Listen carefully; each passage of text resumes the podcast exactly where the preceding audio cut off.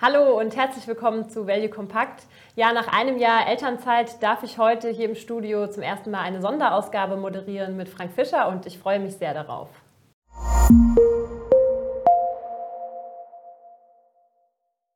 Ja, meine Damen und Herren, herzlich willkommen hier bei uns im Studio. Und Frank, äh, schön, dass du da bist heute. Ich freue mich auch sehr, dass du wieder zurück bist, Clara. Ja, danke schön. Starten wir doch mal direkt, äh, wenn ich auf das letzte Jahr gucke, das war ja schon sehr spannend, aber aktuell ist ja richtig eine neue Welt. Was sind denn so die Themen, die uns aktuell beschäftigen? Die großen Themen, die uns beschäftigen, sind die Trends der Deglobalisierung. Das ist jetzt schon länger unterwegs, dass wir merken, das Thema Handel, da gibt es schon wirklich Engpässe. Wir haben die Logistikprobleme kennengelernt und wir haben natürlich Trends ähm, aus der Demografie, wo wir merken, Arbeit wird teurer, die Löhne steigen, die steigenden Löhne fressen sich in die Unternehmensgewinne rein. Es schwenkt so ein bisschen das Pendel von Kapital in Richtung Arbeit. Und das ist natürlich für die Aktien eine sehr herausfordernde Umgebung. Gleichzeitig haben wir dann auch noch das Thema Liquiditätsverknappung, dadurch, dass die Notenbanken durch die Inflation so herausgefordert sind. Und das ist so der große, das große Umfeld, wo wir merken, wir haben eine tolle äh, Erholung im Juli gehabt und jeder hat gehofft, dass vielleicht schon genug getan wurde. Ankündigungen von den Notenbanken könnten ausreichen, moderates Zinserhöhen. Dass dem nicht so ist, das haben wir jetzt im August gemerkt. Mhm. Ja, du erwähnst schon die Inflation und Liquiditätsverknappung. Ist das denn überhaupt ein gutes Umfeld, um zu investieren? Das ist genau das Thema, wo ich sage, Vorsicht ist doch noch angeraten. Mhm.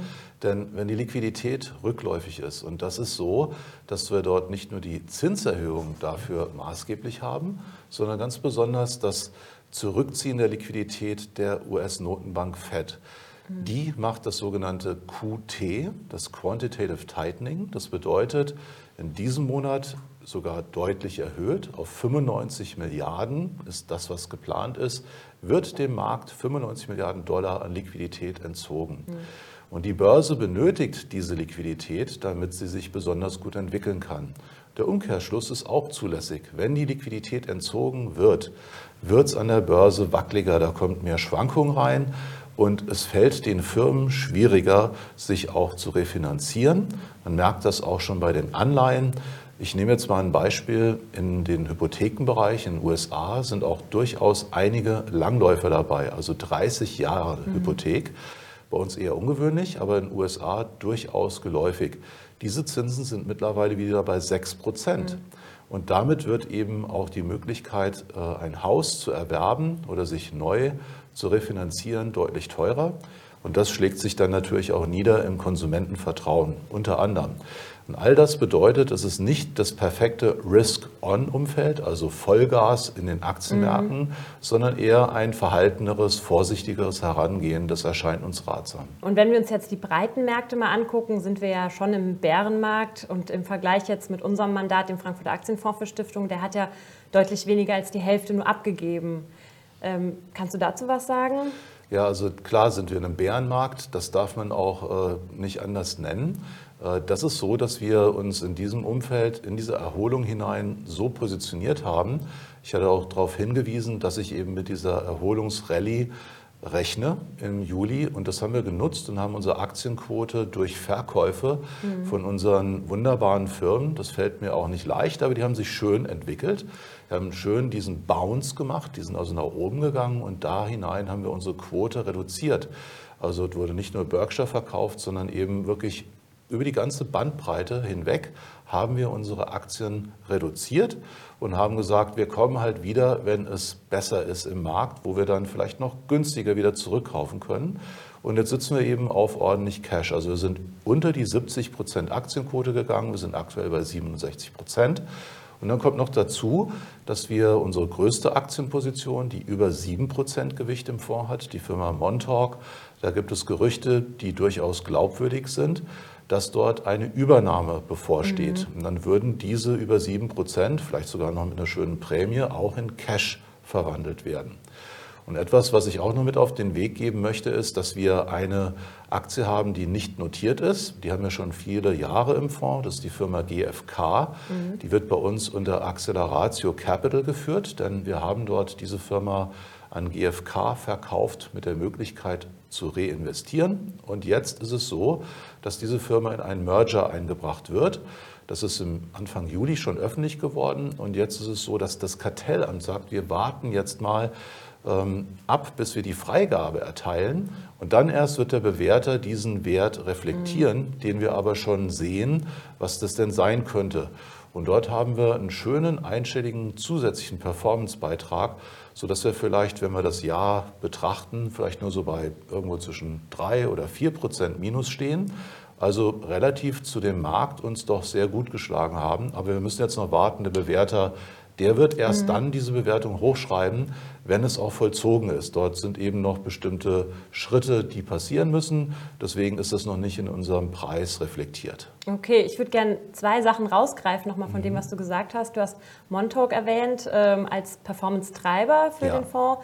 Ähm, gibt es auch so die Gegenseite, wo du sagst, Wertvernichter, was war denn da so? Die gibt es auch immer, die darf man noch nicht verstecken. ja. Also einer unserer Wertvernichter ist eigentlich unser langjähriger Liebling, die Firma Secunet. Mhm. Und äh, Secunet haben wir ja über 400 angefangen, doch deutlicher zu reduzieren. Wir sind bis 600 hochgelaufen und wir haben schon gedacht, es kann auch mal eine Pause in diesem sagenhaften Aufwärtstrend geben. Und genau die durchlaufen wir jetzt. Jetzt sind wir von 600 runter auf fast 200 gelaufen. Und dabei haben sich die Perspektiven der Firma sehr verbessert. Das Thema Cybersecurity, das glaube ich, hat jeder verstanden. Mhm. Die Treiber sind dort Digitalisierung im öffentlichen Bereich, die Cloud. Natürlich braucht auch die Bundeswehr den Schutz, ähm, dass zum Beispiel der Infanterist der Zukunft sich über ein Handgerät, ein mobiles Gerät, Handy-ähnliches Gerät mhm. sicher kommunizieren kann. All das, das kann Secunet äh, leisten. Und das passiert dann also nicht nur im Bereich Elster, wo auch Sekunet dahinter steht, im Auswärtigen Amt, im Kanzleramt. Äh, es gibt viele Ecken, wo die unterwegs sind. Und diese Trends, die bleiben uns erhalten. Und trotzdem ist es so, dass im öffentlichen Raum aktuell weniger Aufträge ankommen als mhm. Und diese verzögerte Auftragseingang, der ist jetzt im Kurs reflektiert. Und so langsam ist es schon so, dass man sagen muss, da fängt es wieder an, dass man auch die Chancen ergreifen muss. Denn ewig wird das auch nicht anhalten, dass die mhm. Aktie auf dem Kursniveau steht. Mhm. Und das ist jetzt die Frage vom Microtiming, wann schlagen wir wieder zu? Du hast es gerade erwähnt, Chancen ergreifen. Ist es mhm. auch so, wenn, wenn wir auf die Cashquote blicken, die wir aktuell haben mit 30 Prozent ungefähr, siehst du da Chancen und Möglichkeiten, dass wir jetzt agieren? Also natürlich ist es so, dass das immer auch von den Einzeltiteln getrieben ist. Bei den mhm. manchen ist es schon so, dass wir sagen, meine Güte, der sogenannte Total Shareholder Return, also der Gesamtertrag, der uns als Mitinhaber zufließt, die Aktionärsgesamtrendite, die ist so hoch, nämlich für uns ist immer schön, wenn die über 15 Prozent pro Jahr ist. Wenn mhm. wir das haben, verdoppelt sich so eine Aktie innerhalb von fünf Jahren. Und wenn wir eben dann bei 18 oder 20 Prozent sind, dann wird es so interessant, dass wir sagen, fangen wir doch mal vorsichtig an, schon mal die ersten Stücke wieder zu kaufen. Und da bewegt sich einiges. Also das wird nicht mehr lange dauern, dass wir auch wieder anfangen zuzukaufen. Das ist klar das Ziel, dass wir nicht ewig nur auf dem Cash sitzen. Nur warte ich auch darauf, dass wir grünes Licht bekommen, zum Beispiel in Ausverkaufssituationen. Also wo es wirklich mal so ist, dass auch in den Zeitungen überall auf den Titelseiten steht, oh Gott, jetzt geht die Welt unter und alles ist so furchtbar und natürlich auch solche Themen wie Rezession. Mhm. Das äh, Inflationsthema ist alles beherrschend zurzeit.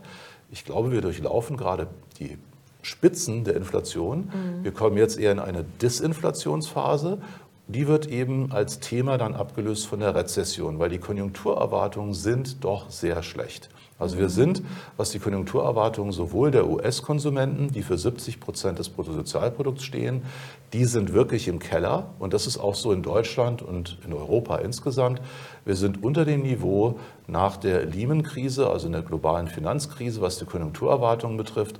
Und das bedeutet, ein bisschen Geduld sollten wir wohl noch mitbringen, auch wenn ich mir vorstellen kann, dass sehr kurzfristig die Märkte sich etwas erholen, weil auch die Stimmung sehr gedrückt ist. Mittelfristig bleibt uns das Thema, dass die Märkte schwach bleiben, noch erhalten. Und in diese Phase hinein bauen wir wieder unsere Positionen auf. Mhm, super, da hast du ja schon fast jetzt den Ausblick äh, gegeben. Ähm, vielleicht noch ein kurzer Blick äh, bis Ende des Jahres und vielleicht so ein bisschen Richtung nächstes Jahr. Ja, also die wichtigen Treiber sind ja wie können sich die Firmen denn in diesem Umfeld schlagen? Und mhm. da muss man sehen, dass einige darauf reagiert haben, dass die Logistikketten eben so verspannt waren und dass man die Preise am Markt quasi setzen konnte, weil die Güter knapp waren. Die haben sich alle das Lager vollgelegt. Und jetzt kommt dieses volle Lager, trifft auf rückläufige Auftragseingänge. Und dementsprechend bedeutet es, dass die Firmenumsätze auch rückläufig sein werden. Und das, indem man das Lager günstiger macht, also die Preise reduziert, geht zulasten der Gewinne. Ich gehe also davon aus, dass wir fallende Gewinne haben werden. Und jetzt kommt eben über die steigenden Zinsen und rückläufige Liquidität, kommt das Kurs-Gewinn-Verhältnis runter. Und zwar einmal, indem äh, tatsächlich eben der Multiplikator reduziert wird und zum anderen, weil die Gewinne reduziert werden. Und diese beiden Treiber, die arbeiten sich ab. Und das kann sein, dass wir das schon relativ schnell bis Ende des Jahres hinter uns bringen. Es kann aber sein, dass uns mhm. das bis ins nächste Jahr beschäftigt. Das kann ich jetzt noch nicht sehen. Ich weiß nur, das ist das beherrschende Thema. Und etwas Geduld bei dem Positionsaufbau wird nicht schaden. Nur wenn es dann einfach so ist, dass einen die Bewertung anschreien, na dann langen wir auch schon zu. So ist das nicht. Ja, super. Danke, Frank. Ähm das war es auch schon mit unserer Sonderausgabe heute hier im Studio mit Frank Fischer. Mir hat super viel Spaß gemacht. Ich hoffe, für Sie war es auch interessant und ich freue mich, wenn wir uns ganz bald wiedersehen.